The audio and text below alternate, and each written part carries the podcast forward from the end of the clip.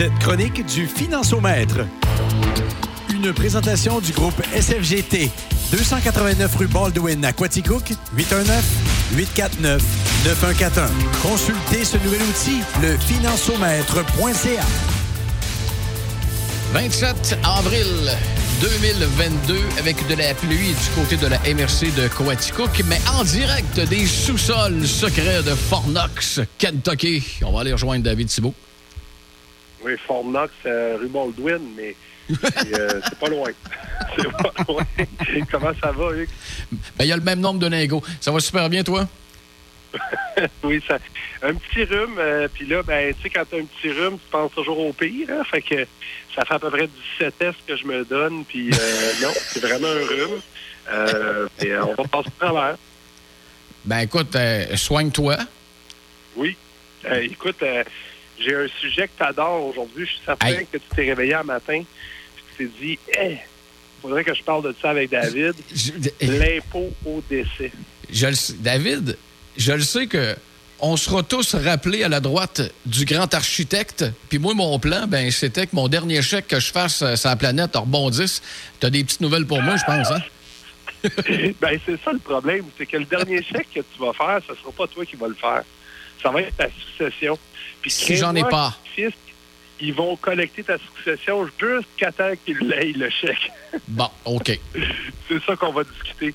Euh, dans le fond, quand euh, on sait que lorsqu'il arrive un décès, euh, peu importe notre âge, c'est comme si la veille de notre décès, on vendait tout ce qu'on a. On liquidait tout. OK? Donc, en sachant ça, il faut faire attention à quelques pièges qu'on, qu'on- que les gens vont faire, euh, soit en absence de testament ou encore pire, en le mettant dans leur testament. Donc, euh, je vais commencer avec un piège, un classique.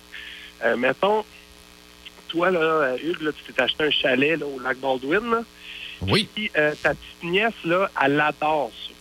Elle l'adore tellement, le chalet, c'est elle qui a tondu la pelouse, c'est tout elle qui a fait pour toi.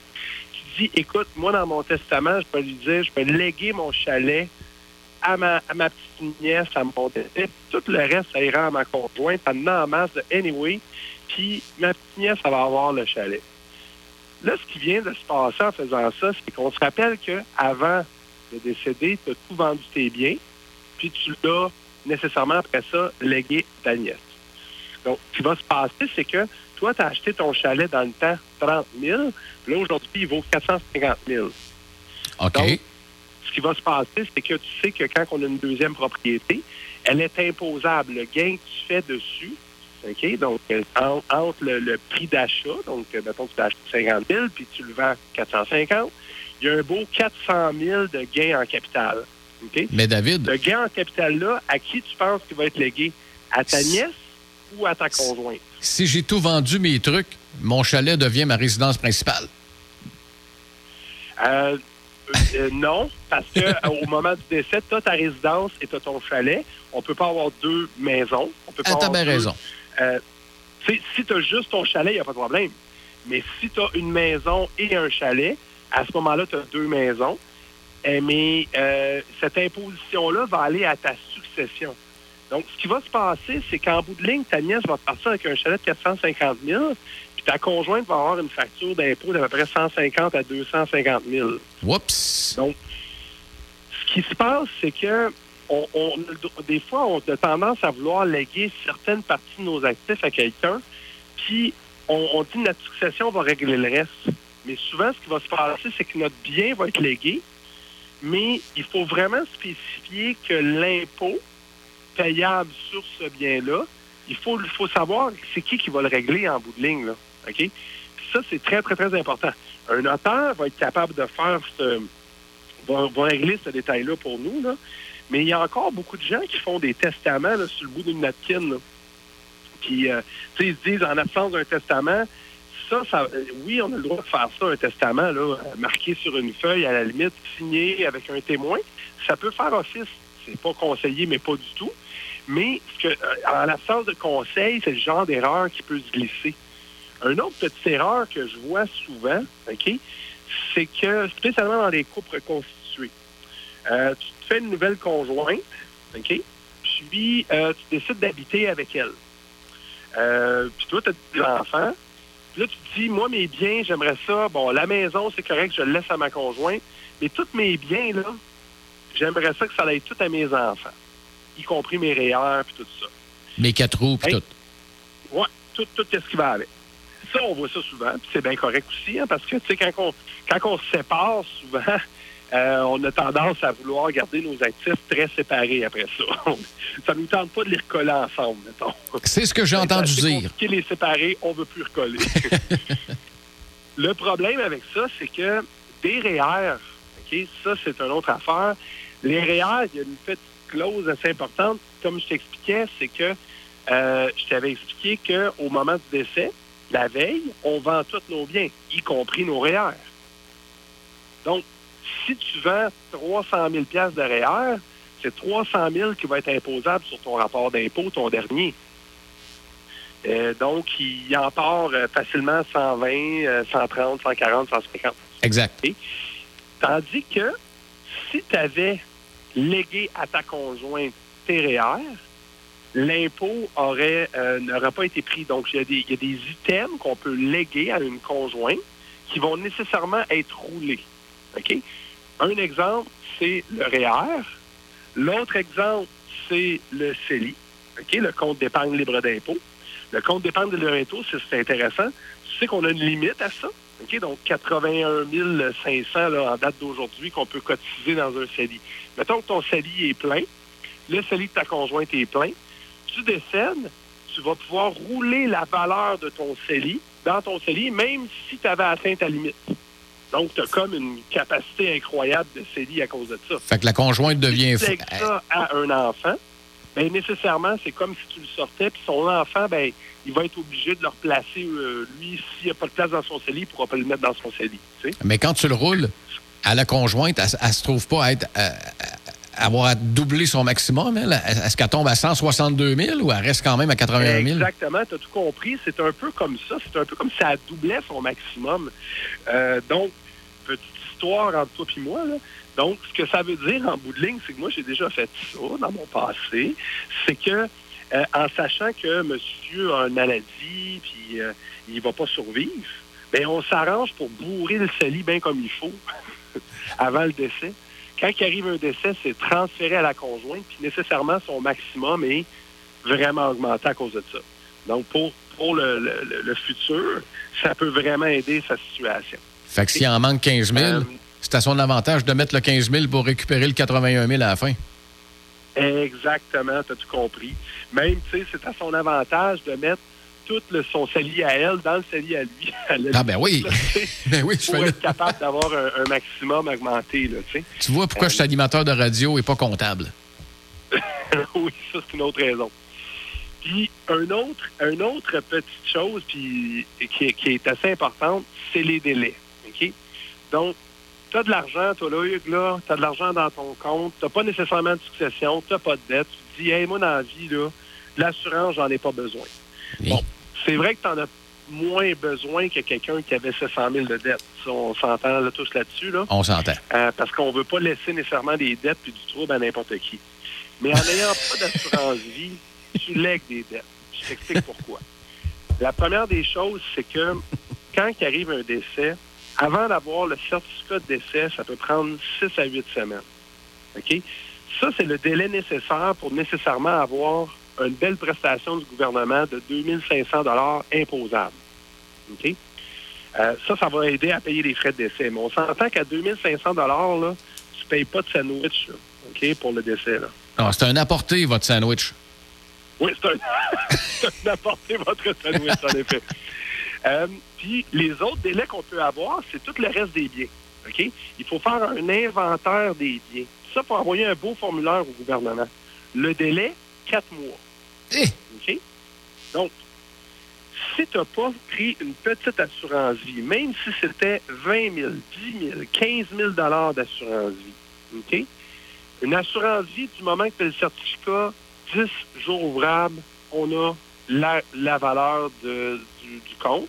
OK. Euh, puis, nécessairement, ça va nous aider à payer les frais de décès, payer les frais de notaire, payer ces petites choses-là. Ben, Parce que c'est juste ça quasiment que tu payes pendant les quatre premiers mois. Exactement. Puis là, ben là, ce qui se passe souvent, c'est que les, les gens là, qui t'ont t'ont payé ces services-là, ils cognent à ta porte.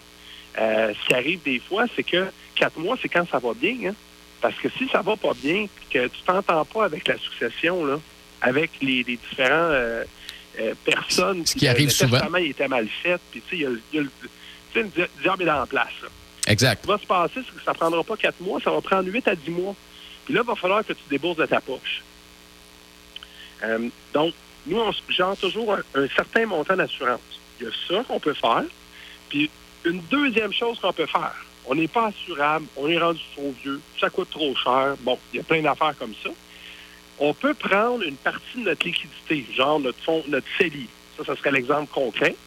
Et on met ça dans ce qu'on appelle un fonds distinct. Là, je, te, je ferme la, je t'explique un peu c'est quoi un fonds distinct. Là. Grosso modo, c'est un CELI bien normal, il n'y a pas de différence. Sauf que c'est émis par une compagnie d'assurance. Puis une compagnie d'assurance va lui donner deux garanties. Une première, c'est une garantie au décès, puis une garantie à l'échéance. Celle-là l'échéance, on s'en fout pour le moment, là, mais celle au décès est importante. Dans le fond, ce qui va se passer, c'est qu'au moment du décès, vu qu'il y a une garantie au décès sur le produit du CELI, ça va être considéré comme une assurance vie. OK? Et donc, tu nommes un bénéficiaire dans ton CELI. Ce qui va se passer, c'est que si tu as 30 000 dans ton CELI, arrive un décès, j'ai le certificat de décès, j'envoie ça en compagnie d'assurance, ça dit, moi, je lègue ça à Marise. Bien, Marise reçoit un chèque, puis elle peut payer automatiquement la, euh, les, les frais de décès. OK. Fait que ça, ça peut être une façon très simple, sans payer rien, OK, de prendre un produit euh, de placement qui est un peu différent de ce qu'on va avoir dans un système bancaire, parce que le système bancaire, le CELI que vous allez avoir là, va être considéré comme un compte en banque, comme un bien.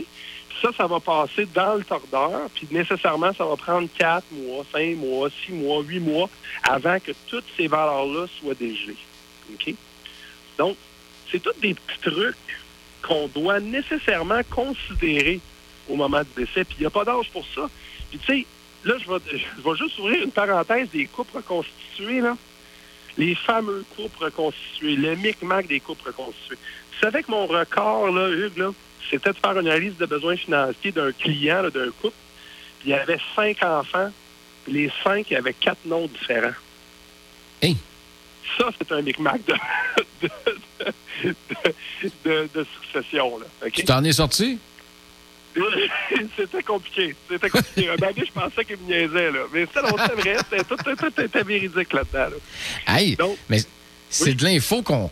Qu'on, qu'on- je savais pas ça. Euh, on peut pas savoir ça tant que tant qu'on l'a pas demandé. Puis c'est exactement le genre de conseil que tu donnes. Moi, je viens d'apprendre ça. Là. Oui, exactement. On n'est pas des experts là-dedans. Mais euh, déjà, on va être capable de vous relever des pistes. Là, à ce moment-là, on va vous guider pour euh, nécessairement voir un notaire si on a besoin, ou des fois, on peut régler les choses directement nous-mêmes. Fait que ça fait partie des services qu'on offre à même notre plateforme. Puis, tu sais, si vous voulez regarder votre situation, vous dites, David, j'ai des interrogations, je m'en vais faire mon testament.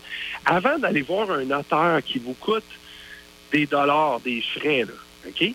Bien, venez nous voir. On va être capable de vous conseiller, de vous guider. Puis quand vous allez arriver là, vous allez être plus prêt. Puis ça va coûter moins cher. Euh, puis ça, c'est un service qu'on offre à travers notre plateforme. Là, tu es en train de me dire là, que. OK, ça, ça peut être le fun hérité. Des fois, c'est un cadeau grec, là, mais dans les deux cas, il faut que tu aies les reins so- assez solides pour hériter. Ça peut te- le, le fois, 4 c'est des mois, quatre 8 mois, là, ça peut te mettre dans le trouble solide, là. Exactement. Même si c'est toi qui hérites. Exactement. Comment est-ce qu'on fait pour te avoir un rejoindre? cadeau, mais finalement, tu as une surprise. Ben, exact. Euh, c'est ça. Mais c'est c'est la c'est la c'est c'est très complexe ce, ce domaine-là. Il y a beaucoup de règles. Euh, notre système avec le système conjoint de fait, marié, il y a des complexités derrière ça qui sont euh, qui sont dans un domaine de- du notaire, des avocats, euh, que nous, on peut vous aider, mais que nécessairement, il faut faire un testament. Là, ça, c'est la base de tout. Là. Ça, c'est clair. Si vous n'avez pas fait de testament encore dans votre vie, là, à moins que vous ayez juste un crayon sur vous, là, euh, prenez le temps d'aller faire un testament. Je pense que ça vaut la peine. je pense qu'on vise tout le monde. Tout le monde connaît des gens qui sont en, fin de vie, en soins palliatifs et qui devront passer par là. On, doit tous passer par là. Des petits trucs pour euh, finaliser ses affaires, pour que ça soit bien correct. David t'en donne plein. Comment est-ce qu'on fait pour te rejoindre?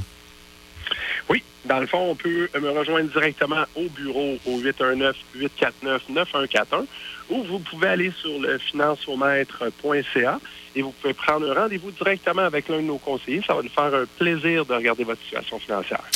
Un gros merci. Je retourne à mon chalet, euh, David. Oui, c'est parfait.